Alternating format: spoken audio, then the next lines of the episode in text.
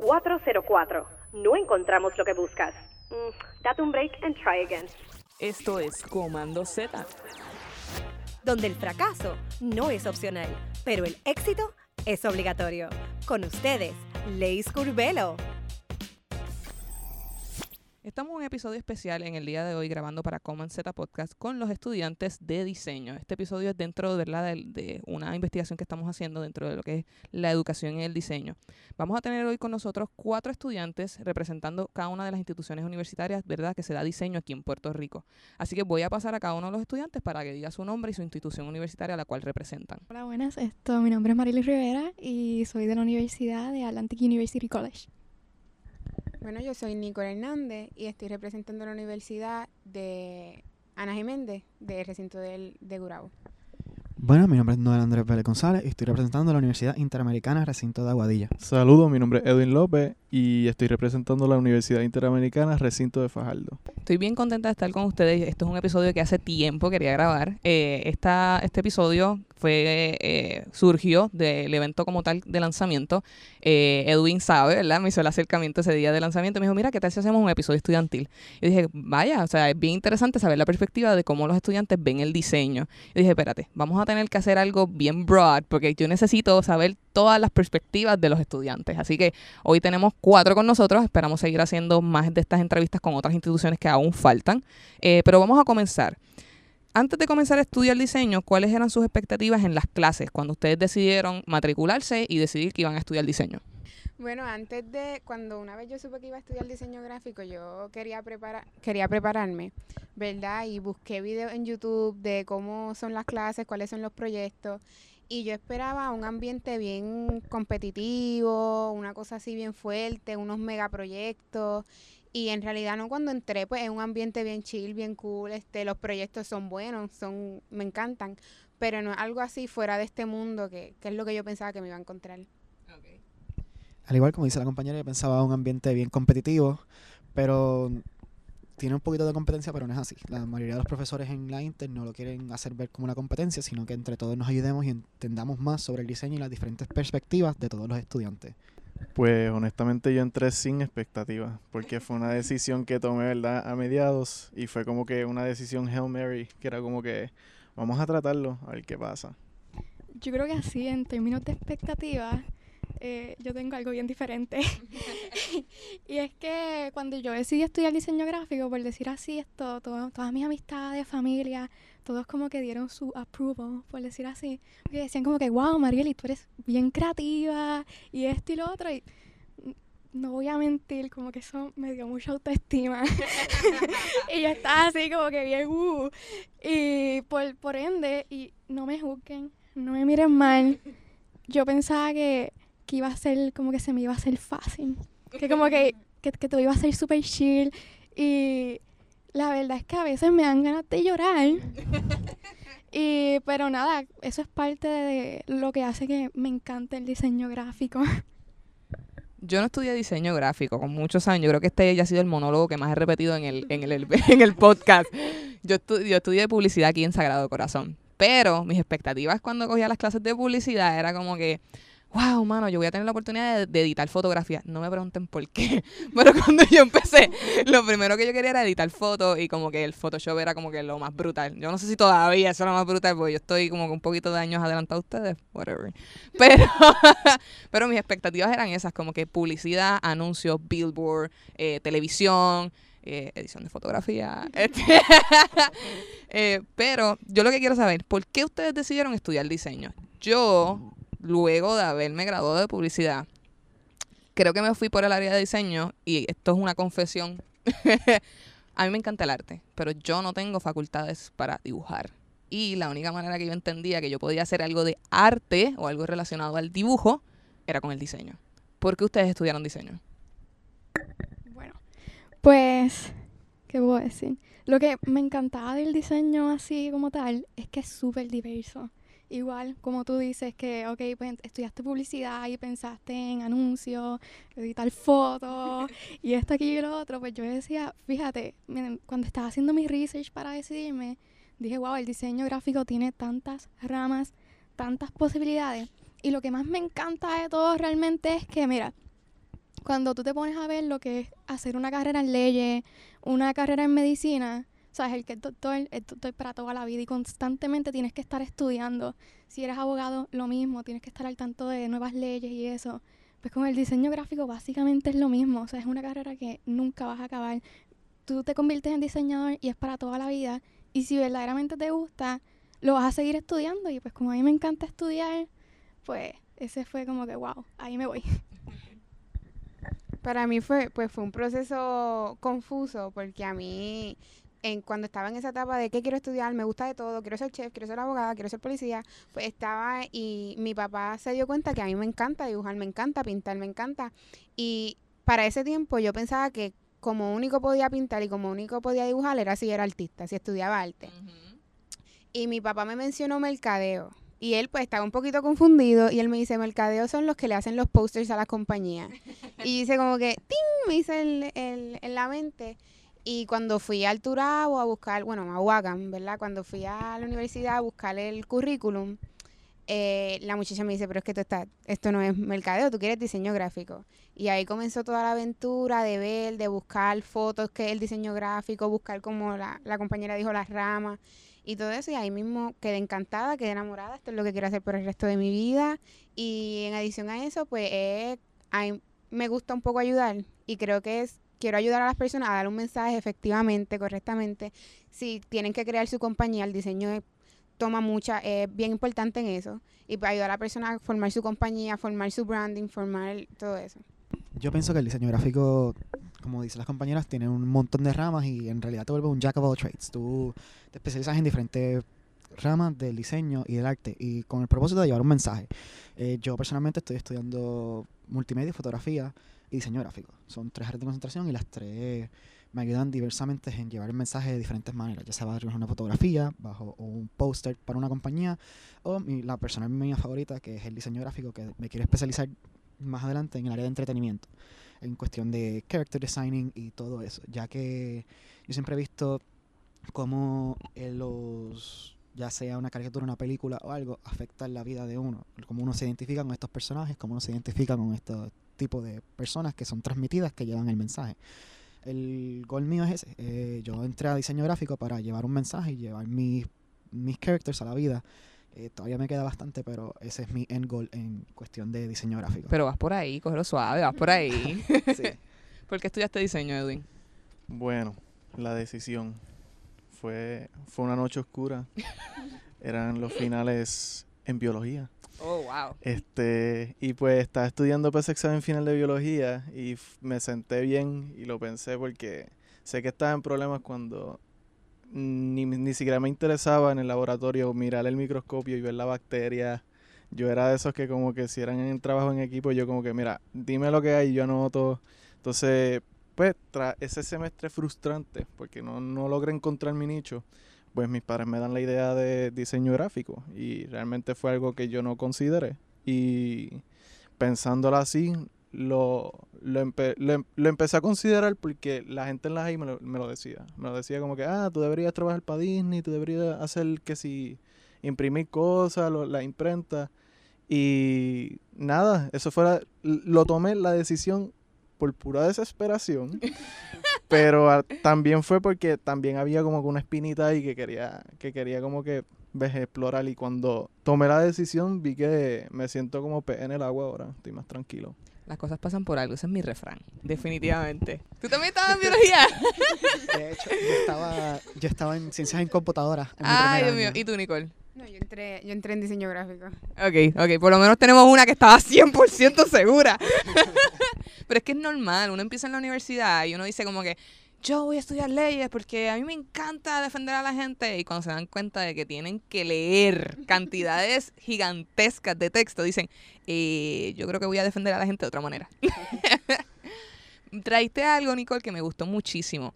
Y es que, y, y es algo que me pasó to- todavía a mis, no voy a decir mi edad, me pasa demasiado. Y es, ¿qué piensan sus familiares de que ustedes están estudiando diseño? Mis papás, tú le preguntas hoy en día qué su hija estudió y todavía no saben. Yo tuve una reunión familiar, no recuerdo si fue Día de Madre, Día de Padre, San una reunión de esta que todo el mundo está, que el abuelo está, la abuela está, el tío está. Y yo le digo a, mis- a mis familiares, ¿qué yo estudié? Y mi abuela se queda como que en blanco. Y yo, ay, Dios mío. Y mi mamá se queda como que, bueno, tiene que ver algo con comunicaciones. Y yo, ay, Dios mío, qué lejos está. Y mi papá dice, no, ella está estudiando, ella estudió algo que tiene que ver con mercadeo. Y yo, ay, Cristo. Mi hermana, que yo dije, es la más cercana que va a decir qué fue lo que yo estudié, patinó por completo. Es como que, ah, y yo, no, no, no, tiene que haber alguien. Mi primo, que casi no hablamos, hablamos bien poco. Ah, ella estudió publicidad. Y yo, ay, Cristo, gracias. Pero a los papás se les hace bien complicado entender que es diseño. Tú dijiste que tu papá dijo mercadeo. ¿Qué pensaron sus papás cuando ustedes les dijeron, ok, ¿sabes qué? Después que estudié biología, después que estudié whatever, voy a coger diseño gráfico y ustedes le explicaron que era diseño gráfico? O cuál fue su perspectiva cuando ustedes le dijeron diseño y ellos no sabían que era diseño. Yo creo que realmente a mí nunca me ha importado lo que piensen los demás. y es brutal. Pero esto, nada, es muy cierto. La realidad es que si ahora yo le pregunto a mis familiares qué estoy estudiando, ellos todavía no saben decir qué es lo que estoy estudiando. A veces dicen que estudio fotografía y la verdad es que yo soy pésima en fotografía. Y no entiendo de dónde es que sacan eso. A veces dicen que, pues como yo antes pintaba y eso, pues que yo estoy estudiando arte.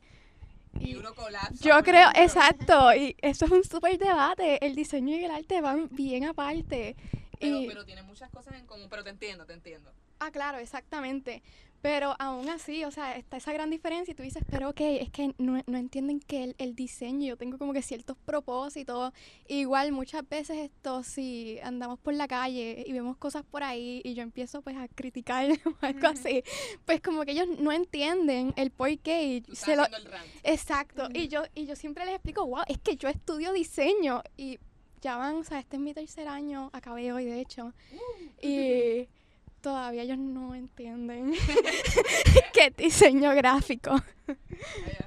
Pues mi madre de hecho entiende bastante, ya que ella siempre, cuando yo le decía algo que me interesaba, ella siempre le gustaba going in deep a lo que mis intereses, para tratar de hacer mi conversación y entender que yo siempre entiendo que es bien sweet de ella.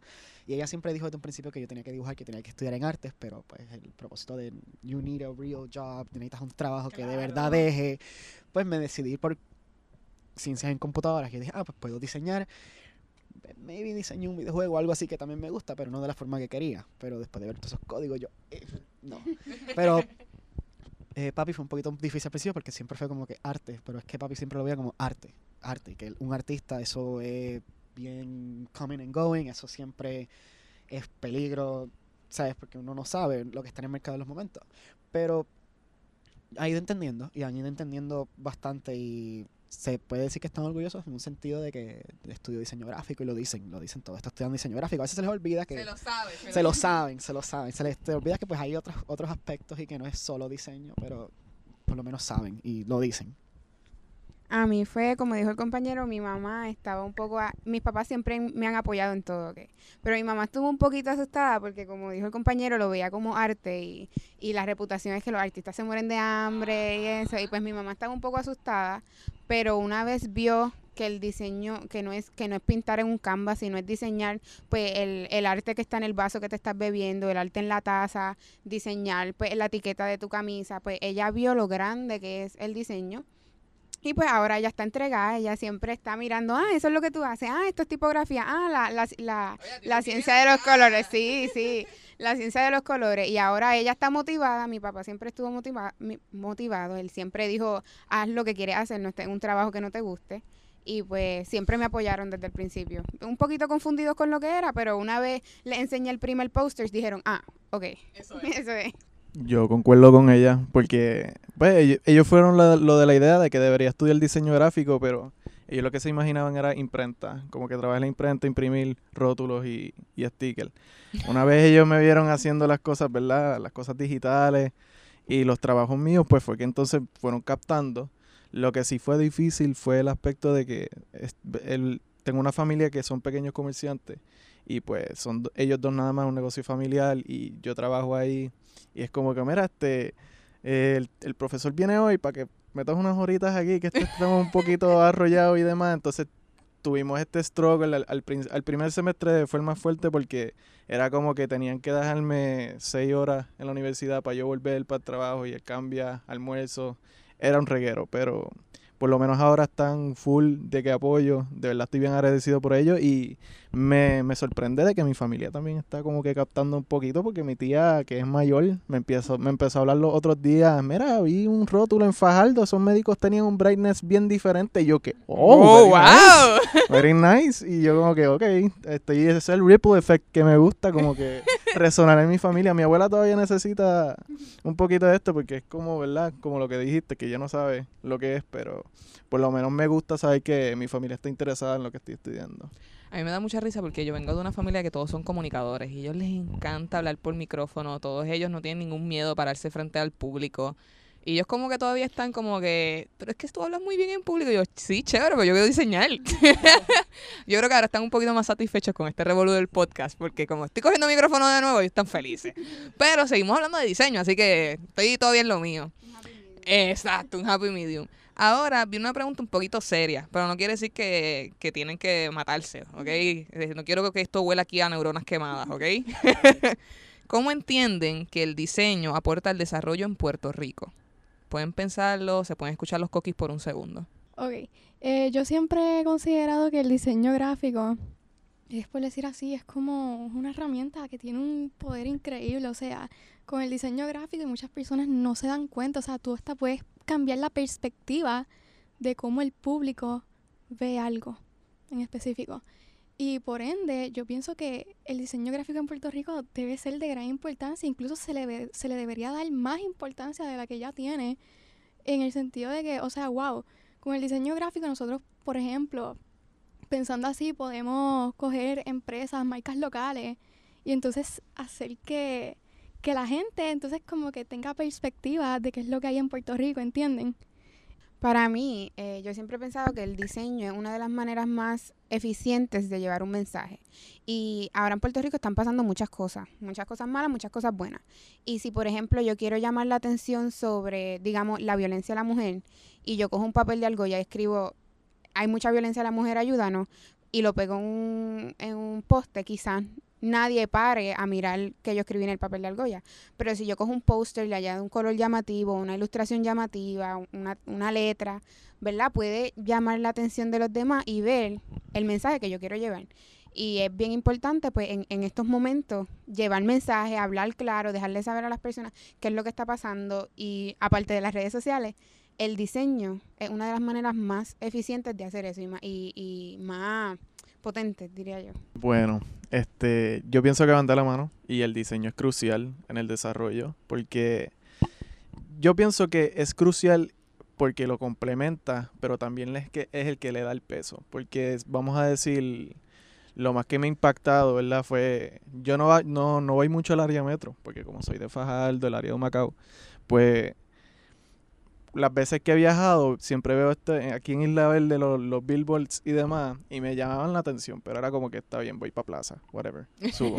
Entonces, ¿qué pasa? El, el, único, el único así que me ha impactado, que realmente como que digo, wow, es el de National, el de esto. Ese, no sé si lo has visto. Sí, el sí, sé National- cuál es. ¿verdad? Para los que no lo han visto, un billboard que lo que dice es National, un grifo, pero en vez de decir grifo dice el de esto. Y es como que para mí, yo pensaba que National lo que había era en Fajardo, porque en Fajardo un- hay uno y National siempre ha sido una ferretería, pues como que Low key. normal, low key, exacto.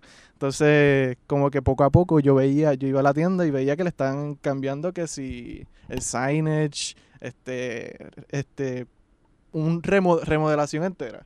Entonces, ¿qué pasa? Pues normal. Pero cuando yo voy a Isla Verde y yo veo que tienen billboards así, y es el único, o sea, de todo lo que hay en Isla Verde, que si Bad Bunny, el ojo, Ozuna, o sea, el de esto. El de esto siempre está, cuando voy a diseñar, yo quiero algo así simple, pero que impacte porque es- se me quedó. Entonces, no tanto en el diseño, porque eso es publicidad. También tienes la arquitectura, el diseño de carreteras, diseño de peatones. O sea, todo va a la mano. Y en el desarrollo de Puerto Rico yo pienso que es bien crucial.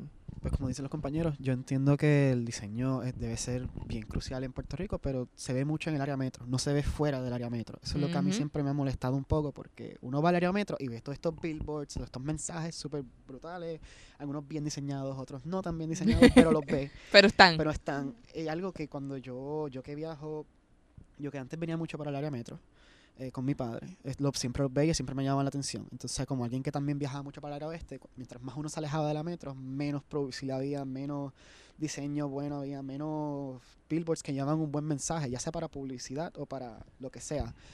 Era, y era un poquito frustrante en una isla tan pequeña que, puede, que es tan bella, que puede usar- usarse tantas cosas para publicidad, no la hay, porque hay tanto potencial para publicidad, ya sea turístico, ya sea para promocionarlo de aquí, sea todo. Eh, a mí siempre me ha gustado la publicidad que hace el Banco Popular, siempre, porque usan la isla y siempre se enfocan en la isla y en el pueblo. Y eso es una.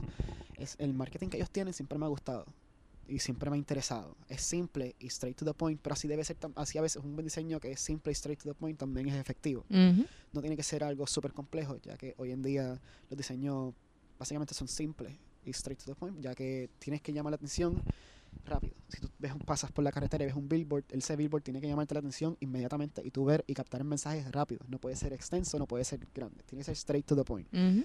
Y eso es algo que debemos tener más en áreas que no sean la metro, eh, sur, área oeste, todos lados debería estar esa promoción tan inmensa que hay en la metro, no solo allí, porque no, en Puerto Rico no es solo la metro, es Puerto Rico entero. Ahora que- tú estás diciendo eso, y me parece como que bien funny, pero al mismo tiempo tuve la experiencia cuando fui a la Interamericana de Fajardo. Yo tuve la oportunidad de dar una conferencia con los chicos en la Semana del Diseño. Y es bien triste que los puertorriqueños salimos de la metro. Ustedes dicen la metro y suena como si fuese, qué sé yo, en otro país. y tú sales de la metro y tú ves el cambio por completo. Es como si tú hubieses ido, mano, va a sonar súper cruel de mi parte, pero tú, sientes que te fuiste 10 años para atrás. Entonces tú dices, ¿cómo las personas que están estudiando diseño, los estudiantes que están estudiando diseño ahora mismo, fuera de la, del área metro, pueden conseguir trabajo en la isla? O sea, ¿cómo ustedes piensan eh, que se debería promover el diseño en la isla? A mí siempre me ha gustado el área oeste, el área de la playa de Mayagüez, todo eso, el área allí turística es tan grande, del chinchorreo y todo eso turístico. Yo siento que ahí hay mucho potencial para los diseñadores que tomen el lado el lado turístico de la isla y tomen la Puerto Rico por como es, una isla tropical y es un sitio que siempre eh, a mí siempre me ha gustado y siempre me gusta ir para allá y siempre que tengo la oportunidad de ir, siempre veo dos o tres cositas que quiero hacer con el sitio que me gustaría poder, poder llamar la atención en ciertos negocios que son locales, que lo local es lo que lo que deja aquí. Hoy en día tú ves, y yo siempre que, a pesar de que no hay tanta promoción como aquí grande, pero tú te alejas más al oeste y tú ves más negocio local. Todo es local y local. Y un food truck y un negocio, un chinchorro, un restaurante. Yo he ido a Aguadilla ya por tres semestres viajando todos los días, viajando casi todos los días a Aguadilla y siempre veo un negocio nuevo, veo algo nuevo y en Aguadilla y en el área oeste siempre y en el oeste siempre hay algo local, no es mucho como acá, acá en la metro es como si una parte de Estados Unidos, otro de otros países, no hay nada local, pero ya para el oeste, incluso Ponce también, hay en el área sur hay muchas cosas locales y yo siento que eso es lo que se debe promocionar más y es donde la los diseñadores deberían ir y meter mano, por decirlo así, para promocionar lo nuestro, porque ahí es donde de verdad eh, nosotros nos podemos levantar y podemos dejar, pues, dejar nuestra marca en Puerto Rico. Para mí yo creo que es ir a los lugares eh, no comunes, pero bien importantes en Puerto Rico, este, que todo el mundo conoce y son y es de, de nuestra cultura, como él dijo, los lugares este turísticos, pero más bien, por ejemplo, el morro en San Juan. Todo el mundo sabe del morro en San Juan y buscar una manera de no es promocionar el morro de San Juan, porque pero promocionar el diseño, coger el morro de San Juan y transformarlo, ¿verdad? En, en diseño, ¿no? No ir a grafitear las paredes del morro, ¿verdad? Pero es coger el yunque, este tenía un lugar en la mente se me fue, perdón. Pero el yunque, eso, esos lugares bien importantes de Puerto Rico, bien importantes turísticos, que todo el mundo sabe, todo el mundo quiere, todo el mundo ama, pues coger esos lugares y, y utilizar el diseño, ut- utilizar el diseño, las técnicas que nosotros sabemos, para abrirle el, el ojo a las personas de, de lo que es el arte y el diseño. Mira, esto yo creo que como estábamos diciendo hace ahorita de, de los familiares y que muchas veces no entienden qué es el diseño gráfico y eso, pues lo mismo pasa como que fuera del área metro y es cierto, ahora que lo dije suena como si el área metro fuera Tomorrowland o algo así. Suena bien extraño, suena bien extraño decirlo. Pero ajá, es, es- es cierto, muchas veces en el área isla eh, la gente pues no tiene conocimiento sobre lo que es el diseño y lo que se puede hacer con el diseño. Y yo entiendo que la forma de hacer que se promueva el diseño es pues educando a la gente, pero obviamente suena extraño porque de la misma forma en que yo no le puedo explicar a, bueno, sí se lo explico a mis familiares qué es el diseño y no me entienden, pues o sea, yo no estoy diciendo que es como que ah, pues, les voy a enseñar qué es diseño gráfico, no, pero sino que como dije hace ahorita de, de las marcas locales y pequeñas empresas, pues ayudarlos. ¿Qué pasa? Yo estaba pensando en que usualmente las personas piensan que el diseño esto no es no es accesible económicamente. Eso es cierto. Y, y yo pienso que esa es la razón por la que muchas veces si uno ve un chinchorro, pues lo- los letreros pues son de son de marcas de cerveza que pues como que les, les ponen cualquier tipografía impact en pues, super bold con el nombre del chinchorro. Pues yo pienso que ajá, esto si de alguna forma pues podemos hacer que entiendan que el diseño sí es accesible. Y una vez igual como tú cuando dijiste que National pues tú pensabas que National era como que bien low key pero viste eso esos billboards y esa cuestión pues yo creo que pasará, pasará lo mismo con, con esto. Si empezamos a hacer lo mismo con, con el chinchorro de la esquina o esta marca o esta pequeña empresa, pasaría lo mismo. Yo pienso, ¿verdad? Que a pesar de que pues San Juan sea la capital y esté bien bonita, los demás pueblos, a pesar de que no tengan la misma estética, tienen su propio charm y pues hay, hay veces que la gente se piensa que diseño gráfico es digital nada más y como que si nos vamos al aspecto del diseño, si le, si le queremos acentuar ese charm, vamos a ponerle Yauco, lo que hicieron con el pueblo de Yauco, que lo Yauco pintaron de lo más bonito. Eso Mm. fue pintura, eso no fue nada impreso. De hecho, en Ceiba también había un colmadito, un colmadito chiquitito que está en el cuchillo de, del pueblo. Y le lo pintaron la bandera a Puerto Rico, como hizo Julian Hingle en, en Miami, así, con la estrella bien grande. Y ahora Ya sabemos para ir. Exactamente. Pues ahora, ahora la, ahora la gente se saca fotos ahí y un colmadito que la gente tal vez le pasaba por el lado, porque hasta yo ni yo ni siquiera sabía que era un colmado. Yo veía los, los, los dones al lado con las medallas, pero yo no sabía que era un colmado. O sea, Eso no pensaba- te dio indicios de que era un colmado. no, porque las entradas eran chiquititas para el colmo y la manera de que se de la distribución del edificio solamente tenía una entrada y tenía tantos lados que era como parecía más un almacén. Ok. Entonces cuando lo pintaron le dieron ese aspecto de que, ok, ya sé dónde comprar entonces la, la, la soda y todas esas cosas. Pero sí, yo pienso que este hay maneras de darle ese acento necesario a distintos pueblos sin necesidad de tener los billboards, este, los flyers, porque de verdad esos pueblos son como una, una belleza oculta que tampoco, ¿verdad? No se, le, no se le debe quitar, por ejemplo, este vamos a quitar este edificio que está feo, vamos a poner un billboard ahí para que se vea más, más updated, pero vamos a entonces modificar ese edificio. De hecho, eh, yo fui en Mayagüez, área oeste. Acho, yo quedé encantado porque en el mismo pueblo, creo que es el pueblo, no me acuerdo, creo que se llama La, Gira- Jibarita, algo así, un restaurante. Era una ruina de, de edificio, tenía media pared. Y en esa media pared lo que hicieron fue, no vamos a tumbarla, no vamos ni siquiera a pintarla, vamos a hacerle una terraza adentro, un segundo piso, y a ese restaurante abajo, abajo y arriba. Y estás en una ruina, unas ruinitas de, de, de, de lo que era un edificio antes. Y esas son las formas de que tú puedes como que pues, incorporar el diseño, pero que coexista con lo que tenemos ahora, que es una forma bien chula también de desarrollarlo. Estoy fascinada con, este, eh, con esta entrevista. Estoy bien pompeada, ya me quiero ir de road trip. De hecho, en Arecibo también están haciendo lo mismo. En Arecibo, pero en Arecibo lo que le falta es el seguimiento. Porque pintan eh, las calles y los negocios corren vida, pero no le dan seguimiento a eso. Es como que. Como son locales, son gente que no tienen el apoyo de. sino de, la- de sus clientes constantes, no tienen el apoyo del gobierno para hacer el pueblo surgir. Porque Arecibo, a pesar de que tiene sus partes feitas, tiene también sus partes lindas. Y Claro. tiene ahora una calle bien hermosa que tiene dos restaurantes, uno que ha crecido bastante, que Ahora mismo se me olvidó el nombre. Ahí, ahí está el, digo, yo soy de, Arecibo, spoiler alert. Este, yo creo que pasé el Callejón del Beso. El Callejón del Beso y antes del Callejón del Beso, La Buena Vida. La buena que ha vida. crecido bastante. Eso era un negocio bien pequeño que eran pastas y vino y ha crecido bastante. Y es bien, esa calle está bien linda. Sí, sí, he pasado. calles que están decoradas. Y esa, si esa calle puede cobrar vida, yo siento que si o- más gente se motiva a poner negocios allá, pintarlo como han hecho, le pueden dar más vida a los pueblos. En todos, no solo Arecibo, sino en todos los pueblos de Puerto Rico. Me encanta lo que dijeron, el hecho de hacer el, dis- el diseño accesible, que es bien importante, darle promoción más a lo local y el hecho también de poder explicar a la gente y en- hacerlos entender que el diseño es más que simplemente hacer un billboard, sino que pueden retomar otras áreas y crearlas atractivas para el turismo en Puerto Rico.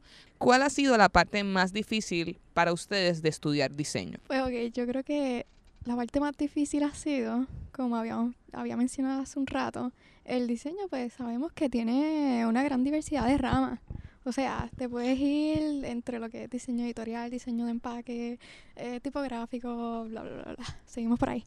Y la cuestión es que lo más difícil para mí ha sido eh, decidir en qué rama quiero especializarme. Obviamente tú puedes esto, esto ser bueno en todas esas ramas, pero usualmente uno siempre quiere como que decir, ah, quiero escoger una y por ese lado voy a irme y voy a ser brutal en esa área. Y definitivamente, o sea, la, la- la verdad es que todavía no me he decidido. Y, pero eso es normal. Tranquila, estás empezando, relájate. Yo creo que para mí ha sido, ¿verdad? Este, un poco de, de la inseguridad. Tú habías mencionado ahorita que no dibujar se te hace un poco difícil. Pues a mí siempre se me ha hecho difícil dibujar rápido. Por ejemplo, yo estoy rodeada alrededor de personas que en 20 minutos ya pueden sacar un personaje nuevo, ¿verdad? Y a mí me tarda 40 minutos, una hora, ¿entiendes? Entonces yo he, teni- he- he tenido que pelear con eso. Y en adición a eso, pues una vez a mí me dan un proyecto, una vez yo empiezo ese proyecto, estoy 24/7 en ese proyecto, me acuesto pensando en el proyecto, me levanto pensando en el proyecto. Y como los diseñadores saben, si estás 24/7 en la pantalla viendo el diseño, de repente como que te deja de gustar. Y he tenido que combatir esa, la inseguridad, ay, los demás dibujan mejor que yo, ay, ya no me está gustando mi diseño, ay, eh, es- esos problemas me van a criticar, me van a eso. Y, y he tenido que combatir la inseguridad de, de mi creatividad. Pero una vez sale en el moco, una vez lo imprimo, pues ya, me encanta otra vez. ese aspecto de de no it's not gonna be good enough de siempre haber alguien mejor eso hay que como me dijo mi profesor como me dijo mi profesora en la primera que empezó a dar clase eh, no se trata de quién es mejor se trata de quién lleva el mensaje mejor se trata de cómo la gente lleva su diferente mensaje en diferentes aspectos Eh, porque todo el mundo es diferente y no no porque uno esté mejor ilustrado entre comillas eh, significa que este que está menos ilustrado eh, sea peor. A lo mejor la jerarquía es mejor, a lo mejor el, alineami- el alineamiento, el mensaje que llevas más in depth. Y pues es algo que se puede diseñar más a fondo, pero el mensaje lo lleva. Para mí siempre eso fue difícil al principio, es la- el aspecto competitivo que tiene diseño gráfico. Pero es algo que uno lleva, uno va aprendiendo a... Uno tiene su propio diseño, uno tiene su propia forma de diseñar. Y a mí lo más difícil es el artist block, el cuando uno está ahí ahí y llega siempre llega un punto que uno se choca contra la pared y no sabe qué más hacer o está o no las ideas no salen y no fluyen Eh, son cosas que uno tiene que aprender a lidiar y tiene que de su propia forma pues aprender a cómo work around them pero para mí eso siempre ha sido lo más difícil es cuando entonces pues tú dices "Ah", y yo a veces diseño demasiado rápido me gustaría diseñar me gustaría, me gustaría estar más tiempo en un dibujo estar más tiempo, no sacarlo todo y ya en 20, 30 minutos lo termine. Me gustaría también eh, especializarme un poquito más en él y editarlo más. Pero eso es lo más difícil que se me ha hecho hasta ahora.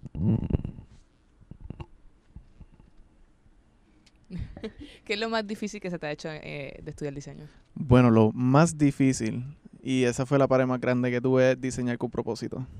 Esa fue como que, ¡pap!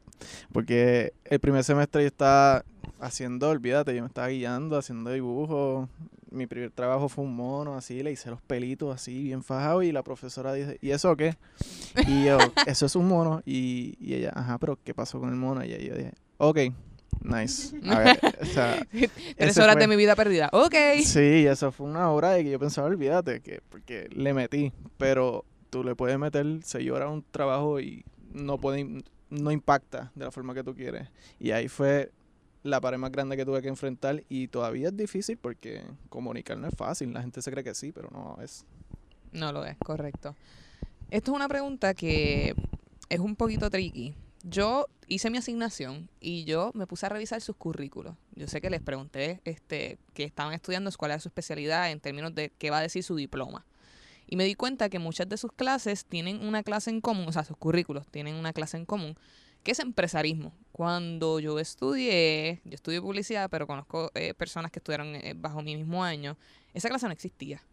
Eh, hasta ahora, ¿qué quisieran aprender que entienden aún no se les ha dado o entienden que no se los van a dar porque no es parte del currículo? ¿Qué clases ustedes piensan que son esenciales para un diseñador gráfico que esté comenzando? Pues en mi caso, yo vengo de dos universidades. Yo empecé en una, me tuve que cambiar la otra.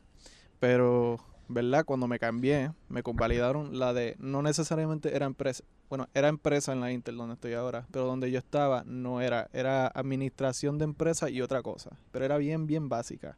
Análisis FODA, que si las competencias, todas esas cosas. A mí me ayudó, pero realmente la clase era botellita. Y hay algunas cosas que se olvidan. Pero cuando yo entro a la Intel, veo que además de esa clase sí me la convalidaron, pero tengo que coger este campaña publicitaria. Y entonces ahí es que entramos más a fondo. Está bien, tiene, estudiaste administración de empresas, pero eso es un pequeño comerciante, vamos a ponerte como un diseñador y específicamente en Puerto Rico. Y, mano, la Intel literalmente nos tiró, nos tiró con un cliente ese semestre y ese fue el primer boom, porque nos consiguieron un cliente y eso era trabajo colaborativo desde cero.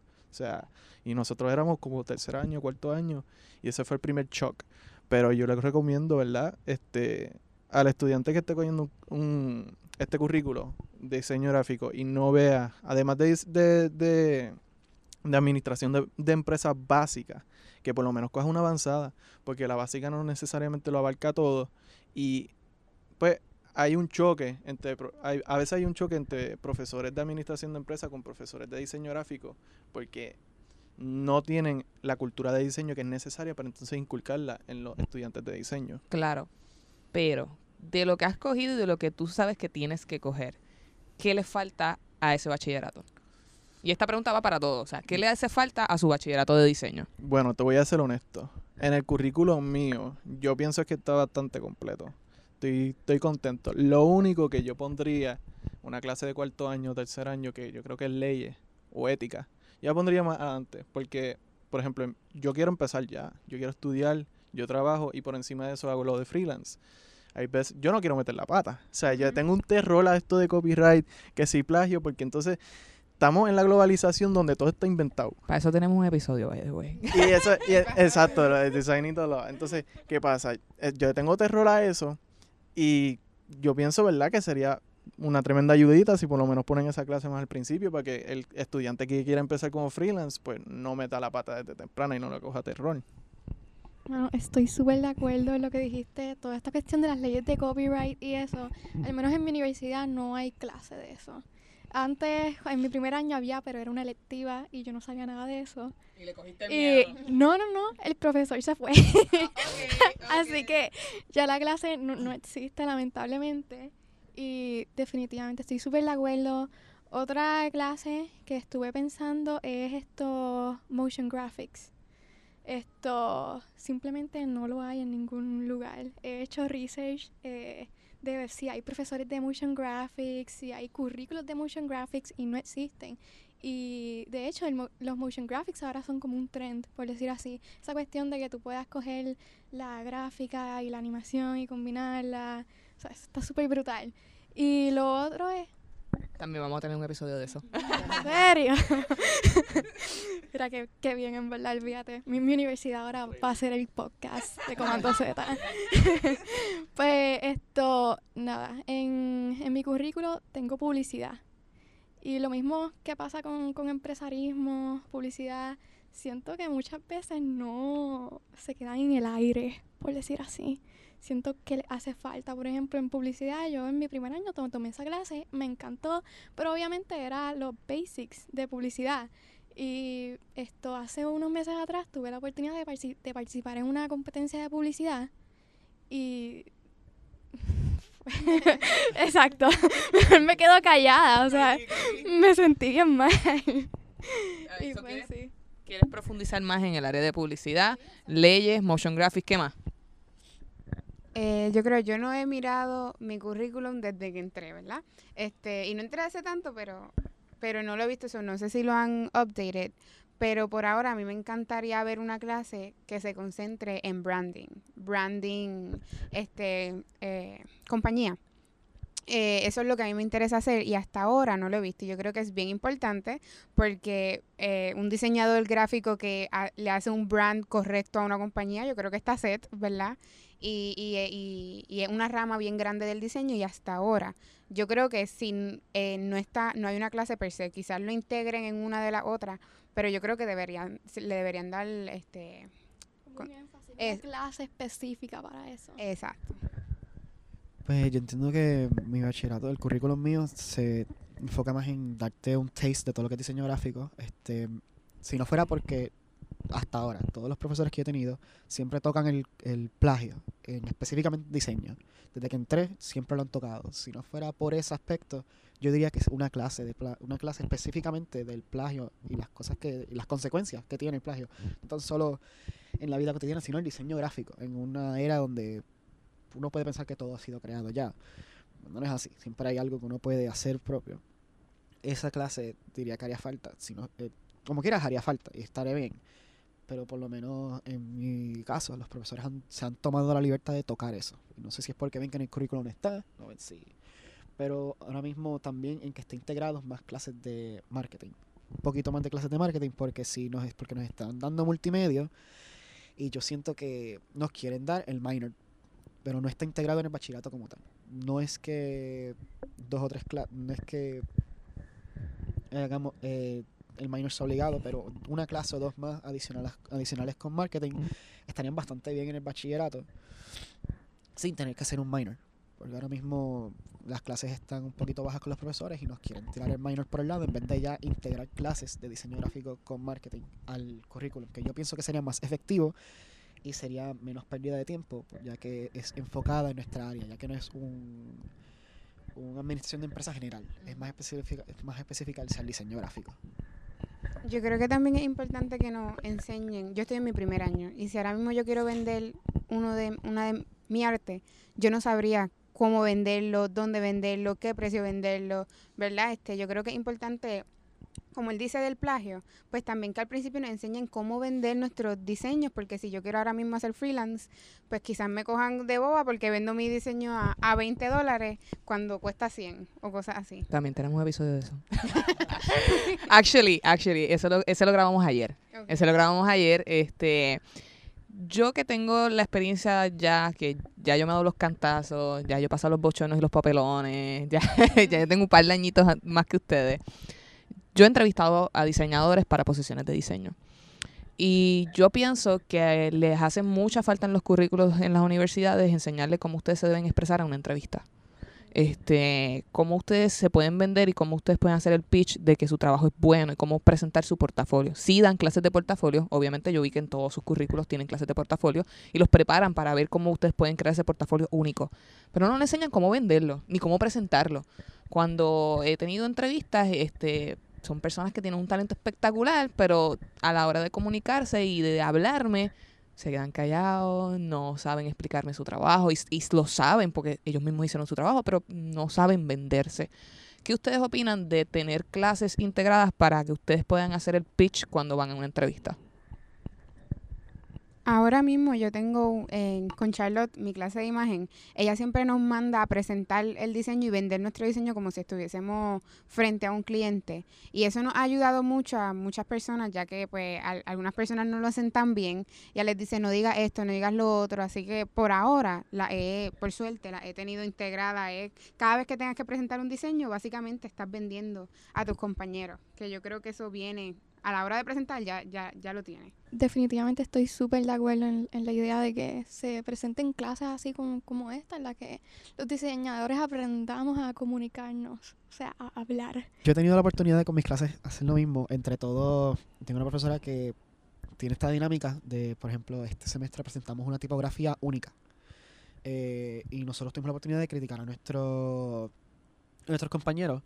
Y así uno, inclusive con nuestros trabajos de lettering, que nos- nosotros los presentamos, te- tuvimos esa primera experiencia a este es nuestro trabajo, que el público opina. Y nos da ese primer taste of lo que la gente opina y lo que uno debe mejorar.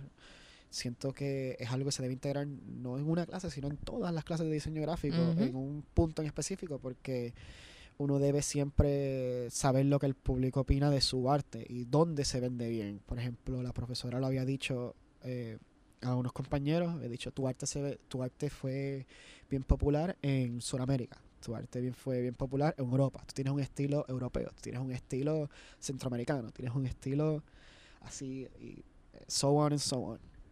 Y así uno va viendo donde ya uno está bien, donde uno puede ya ir pensando, porque si ese, por ejemplo, a mí me dijo, yo hice una tipografía y me dijo, una, un lettering y me dijo, tienes un estilo bastante único, bastante europeo, y me dijo, y pues eso me da a mí pensar de que oh, maybe vaya, pueda ir a Europa, pueda ir a aprender Claro. más sobre la cultura y una, así uno se va inclinando más, o mira, es- maybe this is for me, esto no me lo- no- nadie me lo había dicho antes, pero los profesores, eh, por ejemplo, en mi universidad siempre están, han estado ahí para guiarte y siempre han estado ahí para ayudar y siento que debería ser algo que debería hacer todo el mundo. Ok. Bueno, pues yo te puedo hablar de mi experiencia, porque como me cambié de universidad, me atrasó un poquito, so no he cogido la clase de portafolio.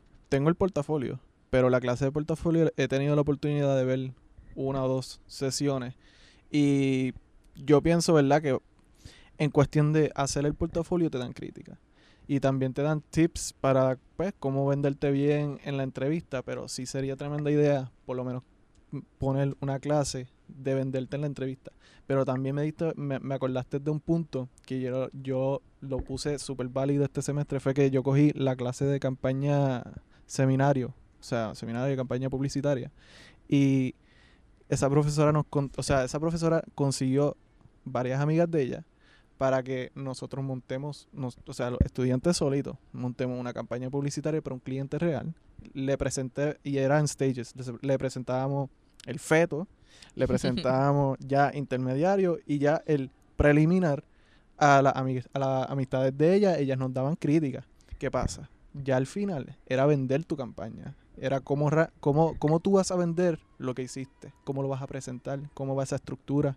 Y además de la estructura, como, o sea, si lo vas a complementar con un video, o sea, esos aids que van a ayudar a solidificar ese gancho tuyo, yo pienso que también sería bien importante en la hora de conseguir clientes para los estudiantes. Y otro tip, ¿verdad? En el, en el punto anterior, que, por ejemplo, tú tienes una clase de multimedios que te pueden enseñar a hacer una aplicación. Me motivé, pero estoy estancado ahora mismo, por ¿verdad? Coja mi ejemplo, estoy estancado a la hora de, ok, como yo tengo que patentizarla, tengo que hacer esto, ¿a quién voy? Ingeniero, este, y, y ahí es como que, ok, sé hacerla, pero no sé cómo entonces arrancar con el proceso más bien este de leyes, por decirlo así, porque no sé cómo. ¿Verdad? Ninguna promo en lo absoluto. Pero tenemos cápsulas de legales en- debajo de cada uno de los episodios. Que eso es bien importante para el diseño. Lo que iba a decir es que esto, que estaba súper de acuerdo, pero eso sí, muchas veces pienso que dependemos mucho de las clases que nos den en la universidad y estamos esperando que, que nos den todo. Y muchas veces, o sea, pues como diseñadoras gráficos tenemos que poner de nuestra parte también y gran parte de estudiar es lo que hay afuera de, por ejemplo, los podcasts, leer libros de diseño y ahí es cuando uno empieza a, no solamente a adquirir cultura visual, pero también el vocabulario de- del diseño gráfico. Claramente, o sea, estaría súper cool que tengamos clases así, pero al mismo tiempo pienso que serían, o sea, todo es relativo. O sea, por ejemplo, yo puedo tener un profesor que me dé esa clase, pero ese profesor va a enseñarme su, su, forma, su forma de pensar y hay tantas formas de comunicarse. Yo concuerdo con la compañera de que uno también tiene que buscar en su propia cuenta. Eh, no todo se lo pueden dar los profesores, también es un profesor a 30, 40 estudiantes, son bastantes, son muchos en el salón. Por ejemplo, en mi caso, son bastantes en el salón. Y yo entiendo que hay veces Pobre que hay profesor. puntos.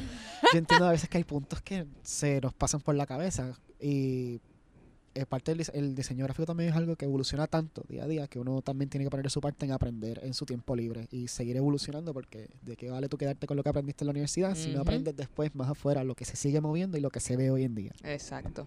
Ok, esta es una pregunta difícil. Ahora sí que les voy a decir que la piensen bien. Yo quiero que ustedes me digan el milagro, pero no el santo, ¿ok? Tenemos una sección que se llama Fallando en lo fácil. Como es un episodio estudiantil, yo quiero que ustedes me digan cuáles creen que son los errores más comunes que pudiesen cometer sus profesores cuando brindan clases de diseño a estudiantes que no saben nada de diseño y que están aprendiendo diseño. No me mencionen el nombre del profesor, no lo tiren al medio. Cuéntenme qué ustedes piensan que son los errores que ellos cometen cuando le están enseñando diseño a ustedes. Yo creo que el profesor que sabe y el profesor que lleva años ¿verdad? enseñando, quizás espera que como nosotros esta- estamos en diseño gráfico, como nosotros queremos estudiar, pues se supone que ya sepamos que en, que en Illustrator la, la- la herramienta que se usa es el Pen Tool y no nos lo dicen. O no nos van enseñando cuáles son las aplicaciones, no nos van enseñando lo básico, ¿verdad? Es algo que yo no he, no he tenido la experiencia, a mí, mis profesores han sido buenos y me han enseñado, pero sí sé de algunas personas que cuando entran, el profesor como que los suelta. Les dice qué tienen que hacer, les dicen el proyecto esto y estas son las instrucciones, pero no les dicen cómo hacerlo, cómo. Y como tú dices, sí deberían buscar aparte, pero el profesor está ahí para enseñar. El profesor... Poner los retos, como Exacto. que el, el catch del proyecto. Por eso, y el profesor está ahí para enseñarte y ayudarte con lo básico. Después tú encuentras, ah, mi, pe- mi, mi herramienta favorita es esta, ah, este, es más fácil, este es el shortcut. Pero, la, el, el- como dije, el, el- en Illustrator lo básico, el pen tool, en Photoshop, pues el Magic Wand, en, en portafolio, pues este portafolio es el mejor, cosas así. Bueno, pues yo abundo un poquito en lo que Nicola había mencionado, y es que yo he notado, al menos en donde yo estudio, eh, cuando nos dan proyectos, esto nos dicen muchas veces que tengamos la, la libertad creativa de nosotros mismos, esto, decidir casi todo en el proyecto. Y lo que me gustaría es que, como dije ahorita, pongan como que retos. Porque es lo mismo, o sea, cuando tú trabajas en, en una agencia, van a ser súper exigentes. Y mientras, o sea, como yo siempre digo, mientras más exigencia me pongan en un trabajo, mejor, de verdad. Y de verdad, o sea, definitivamente yo creo que eso es en lo que más han fallado. Nos dan demasiada libertad y eso es malo. Libertinaje. De, de hecho, concuerdo con eso. Está bien tener libertad, pero también hay que ver que en un área de trabajo, si no eres freelancer, cuando tú estás trabajando para una compañía, ellos te van a exigir un, un cierto tipo de diseño y los profesores deben acostumbrarnos a eso, a que está bien tener la libertad creativa, pero también hay unos estándares que X, X compañías nos van a poner en nosotros como diseñadores. Este, ahora mismo a nosotros nos están poniendo bien el tiempo, cuestión de tiempo, pero no solo es eso, nos están dando también la libertad. Cuando tú nos das también libertad, hay veces que no sabemos qué hacer. A lo mejor si nos ponen un poquito más de reto y un poquito más de limitaciones, pues sabemos mejor qué debemos hacer, ya que oh, no puedo usar esto, pues cómo puedo utilizar estas herramientas para Ujú. lo que ya me está fallando aquí. Sí, eh, con- so- concuerdo con mi compañera en que debemos tener un poquito más de límites en cuestión a que eso nos va a ayudar más adelante cuando nos graduemos. Si estamos acostumbrados a mucha libertad, cuando lleguemos a una compañía que nos va a poner tantas limitaciones, no nos, No se bloqueen. no nos bloqueemos como diseñadores, exacto. Yo pienso que es lo teórico sobre lo técnico. Hay algunos profesores que, ¿verdad? Te bombardean con este renacimiento, el otro, qué sé yo qué rayo. Y tal vez sí, este, poco a poco nos están empapando de esta historia del diseño para que nosotros nos vayamos, ¿verdad? Educando en el lenguaje, cómo es que surge todo. Pero lo que sí he observado es que mucha gente llega al diseño con la mentalidad de que voy a dibujar, voy a hacer esto, voy a- voy a hacer lo otro. Y tal vez sea una estrategia de weed out los que pues no, no piensen, o sea, no piensen, no tengan esa raíz del diseño como tal, pero también pienso que es una navaja de doble filo porque este, y en verdad no lo hablo en, en- en la universidad que estoy ahora, sino la otra. Por eso me cambié, fue que yo, yo fácil un semestre estuve con todo teórico y nunca toqué nunca toqué Illustrator ni Photoshop y todo lo que había aprendido en el semestre anterior se me olvidó. Este, so sí, eso eso siempre ha sido como que este eh, pa- indicio para que la gente se quite, porque también yo he tenido muchos compañeros que se quitaron o si estaban un poco interesados, pues ya Perdieron el interés por sí completo. le mataron la pasión porque ellos no vinieron para, pa, está bien, Salvador Dalí, este, Edvard Munch, pero también como que enseñar el Photoshop y eso para que por el ladito le vaya, porque ahí hay ambición, en, lo- en los prepas hay ambición. Entonces, si tú no aprovechas esa ambición, ese, ese rayito de fuego, entonces, pues lo va, lo va a pagar. ¿Y de, de qué vale? Están echando agua, bendito. ¿Ustedes qué opinan? ¿Ustedes se sienten preparados si hoy le dicen, hoy mismo le ponen un boleto de, vuelo y les dicen, te vas a ir a trabajar a Europa, te vas a ir a trabajar a Estados Unidos? ¿Ustedes se sienten preparados para trabajar internacionalmente con las herramientas que le han dado hasta ahora? Yo pienso que sí, full. Este, en verdad, todo lo que yo he aprendido en tan poco tiempo, o sea, de verdad que me siento bien preparado. eh, y lo que pasa es que la dinámica de enseñanza es tan distinta a lo que empecé. Me cambié a esta universidad y todo es cero exámenes. Vamos a meter mano con todo proyecto y vamos a meterte cliente también. Eso fue para mí un, eso fue gloria. Y yo pienso que ya todo lo- todos los malos ratos, los bad trips, todo ese, como que me preparó. Y ahora estoy como que entonces abriéndome a, sí, todavía sigo siendo estudiante, pero por eso es que me estoy abriendo ahora a tener clientes por el lado, ser freelance, porque ese interés ellos lo desarrollaron. Me tardé un poquito en, en contestar, pensando como que de qué forma puedo decir que no. Sí, Siempre- que sea honesto. exactamente, pero realmente, realmente sí. Yo me siento como que preparada para trabajar fuera, o sea, y, y- y digo que sí en el sentido, no por decir como que, ah, es que yo soy muy buena o esto o lo otro. No, al contrario, o sea, es que cuando uno, sea en donde sea, que, que uno consiga un trabajo, va a ser un ambiente diferente. Las exigencias van a ser diferentes y son retos. Y a los retos simplemente hay que actualizarse, hay que estudiar y ya. En ciertos aspectos yo diría que sí y en ciertos que no. Eh, hay cosas que pues sí he tocado lo básico del diseño gráfico, pero también hay que ver que el diseño gráfico, uno, aunque se gradúe, uno siempre va a tener que seguir aprendiendo, porque la tecnología sigue avanzando. So, aunque me tiren para un trabajo ahora mismo, yo diría, hay ciertos aspectos que no sabría cómo bregar, ya sería en cuestión de cómo comunicarme con los, con los clientes, cómo buscarlos, como todo eso, porque eso no lo han tocado. Pero no tendría miedo a seguir aprendiendo, a seguir aprendiendo, porque el diseño gráfico es un, una área donde uno tiene que constantemente estar estudiando lo que hay en el mercado, cómo se comunica con los clientes, qué se busca ahora mismo en ciertas compañías. Así que diría que es, sí, me siento no tan preparado, pero me sentiría lo suficientemente preparado para conseguir eh, trabajar fuera. ¿Ustedes saben por qué el programa se llama Coman Z? No se los dije, ¿verdad? Ok. Se llama Coman Z porque todas las entrevistas que nosotros hacemos aquí, la idea es que uno aprenda de los errores. Cuando nosotros estamos diseñando, si tú le das Coman Z, le puedes dar para atrás, ¿verdad? Ah, ahora, ¿verdad? Hace sentido. Nosotros tenemos una sección que se llama Historias de Terror. Yo quiero que ustedes me cuenten cuál ha sido su peor historia trabajando diseño dentro de, la, de ¿verdad? de, de sus trabajos de la, de la universidad.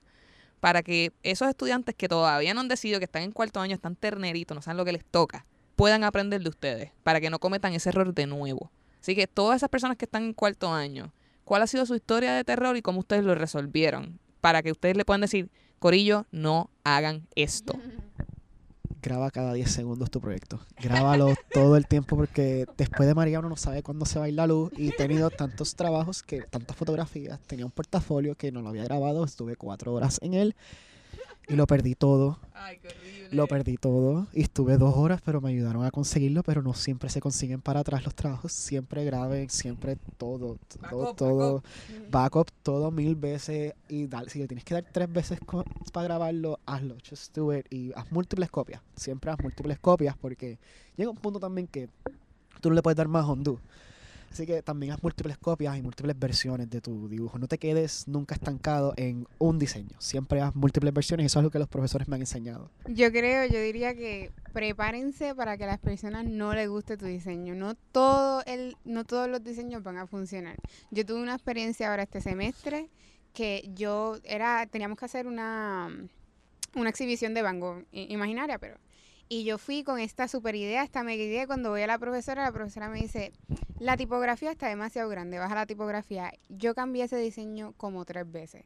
El diseño final, yo quedo enamorada, me encanta, lo imprimo, le hago el mock-up, lo llevo. A, a mí me encantaba.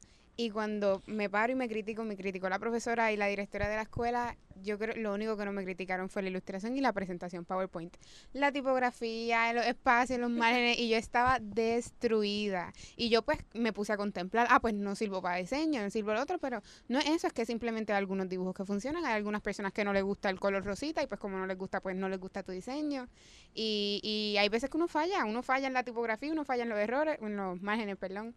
Y, y sí, eso no significa que no sirve, eso sí significa que ese, e- ese diseño no funciona. Yo tengo un problema y es que tengo, tengo el problema.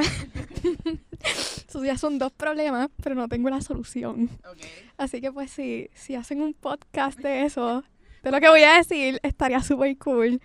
Y algo en lo que yo siempre he fallado, fallo todavía, y sé que probablemente voy a seguir fallando porque por más que intento, no puedo, es imprimir. Es Lo tenemos, pero, o sea, lo tenemos en el pipeline, pero no lo hemos hecho. Va por ahí, va por ahí. es imprimir, o sea, para mí es horrible ir a una imprenta, siempre salgo decepcionada. ¿Sabes qué? Me siento tan y tan... Ay, Dios mío, tengo ganas de llorar. Encontré a alguien en mi vida que tiene el mismo problema.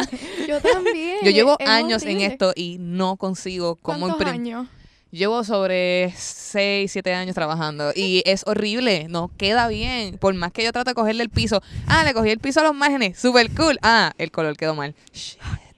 Ok, pues te digo, ah, vamos a hacer un poster, vamos a ponerle el bleed. Quedó mal, lo cortaron mal. Entonces, hay veces que uno dice, ¿seré yo o será la imprenta?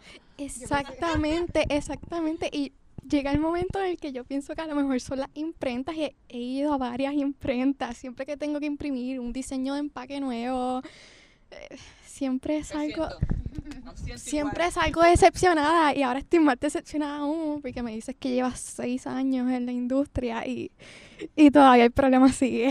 así que, así que pues, Eso viene, este, vamos a estar colaborando para poder tener un episodio sobre eso porque es, es vital, o sea, aquí en Puerto Rico todavía nos estamos moviendo en la industria de printing y es que los diseñadores no van a poder evadir eso nunca. Así que tranquila, que para ti y para mí ese episodio viene. ok, so tenemos backup, tenemos crítica, eh, impresión, ¿qué más? Bueno, gente, usen los layers. Oh. Están ahí, están ahí por algo. Yo no sé cuántas veces yo he tenido que hacer una ilustración y me envuelvo haciéndola en el mismo layer. Oh, Y- no. Y bring to front y send to back es una magia brutal, pero hasta cierto punto, pero cuando tienes que corregir algo y tienes que mover cada circulito y cada cosa que está al frente, eso es un bad trip bien, pero bien brutal. Otra cosita que, que yo he visto, este, hagan trabajos para las universidades, votense, pero también durante los breaks de verano, los breaks que tengan, hagan trabajos personales también, porque eso los ayuda en el portafolio, pues, ¿verdad? Hay muchas veces que profesores le- nos dan trabajos de samples y tú no vas a querer tra- traer algo en un portafolio que sea hecho por 14 otros estudiantes. Tú quieres un portafolio único. So, ¿verdad? Este, sáquense un momentito, ilustren, traten de pulir el área que prefieren porque es triste llegar al tercer año y no tener casi trabajos que demostrar. Eso sí que Exacto. está. Ya estamos terminando porque nos hemos extendido un poco, pero me ha encantado. Yo no creo que no voy a editar nada. Lo último, ¿qué quieren ustedes, verdad? Que sepan los directores de arte, directores de agencia y personas involucradas en el diseño sobre tu generación y qué pueden esperar de los próximos diseñadores que están por salir. ¿Qué ustedes quieren que ellos sepan? Yo diría principalmente que no nos subestimen. Yo diría que mi generación está para trabajar, queremos trabajar, queremos, ahora en Puerto Rico, queremos salir adelante, sacar a Puerto Rico adelante y, y estamos listos para enfrentarnos los retos, como ella dice, los retos son importantes, y, y creativos, eh, inteligentes y ready para trabajar, que, que, que no, está, exacto. no, no nos desmotiven. Hay veces, muchas veces que cometen este error y nos desmotivan porque muchos estudiantes vienen y dicen, yo he tenido experiencia como estoy, estoy cogiendo clases como de primer año que ellos me dicen, se desmotivan y dicen, ah, sí, yo puedo trabajar esto por mi cuenta y hacer un freelancer y hacer un portafolio brutal y no necesito el grado. Uno sí lo necesita. So, necesitamos que los directores y los profesores mantengan a los estudiantes motivados. Hay muchos profesores que lo logran hacer, pero hay estudiantes difíciles. Hay que enfocarnos en esos estudiantes ya que ya en primer año ven y dicen, eso lo sé hacer, yo para eso me sigo solo y no, es así. Hay que mantener a, la, a esta generación que es bien creativa y que es- nos, hemos, nos hemos criado en esto, en seguir adelante y darnos, darnos dirección a dónde debemos ir y dónde debemos llegar con nuestros diseños, que son muchas ideas que tenemos, es saber cómo sacarlas. Ah, ok. Fui en el viaje. Ok, esto, yo creo que básicamente lo que diría es que es muy probable que piensen que sonamos un poquito naif cuando nos expresamos. Probablemente en esta entrevista. No, ok, ok. pero, pero que por lo menos crean, crean en, en nosotros, que crean en que, aunque probablemente, o sea, por ejemplo, si nos graduamos y queremos conseguir un trabajo, estamos más que dispuestos a mejorar, atender cualquier expectativa de un cliente o de ustedes mismos y que simplemente, o sea, es, si, si estudiamos diseño gráfico es por algo y de eso se trata. ¿Verdad? Este, yo les diría que aprovechen porque hay hambre y además de que hay hambre y ambición, somos moldeables porque lo que he visto en la generación de nosotros es que Sí, mucha gente dice que lo- los millennials y la generación este y la otra eh, tienen memoria pescado, short lifespan, qué sé yo qué rayo. Pero honestamente también tienen la adaptabilidad, que eso es crucial, y están al día con pop culture, están al día con la semiótica, que eso es súper crucial en el diseño gráfico. Que a la hora de, de si le quieres añadir ¿verdad? valor a, una- a tu empresa, o a una empresa, o a tu negocio que quieres contratar a un diseñador, yo pienso que los jóvenes y los adultos es the way to go, pero esta generación es bien como que no, no, son, no somos de que rompemos reglas, pero somos moldeables, como dije. Les agradezco un montón. Esto ha sido una experiencia espectacular. Ya me puse al día con las cosas que tenemos que seguir grabando para ustedes. Así que empecé a tomar nota mental. Les agradezco un millón. Así que nada, cuando tengan break, compártanos con todas sus universidades e instituciones y nos veremos hasta la próxima. Puedes buscar más episodios a través de nuestra página web comanzetapodcast.com o nuestras redes sociales en Facebook como Comanzeta Podcast e Instagram como Comanzeta Podcast PR. También nos consigues a través de Spotify o desde tu iPhone por medio de la app Podcast. Este programa es traído a ustedes gracias a la unidad teleradial de Radioactiva, el Museo de Arte y Diseño de Miramar, Colmena 66 y Solid Red by Alice Cabrera. Las opiniones vertidas en este programa son exclusiva responsabilidad de quienes las emiten y no representan a Comanceta Podcast o a sus auspiciadores.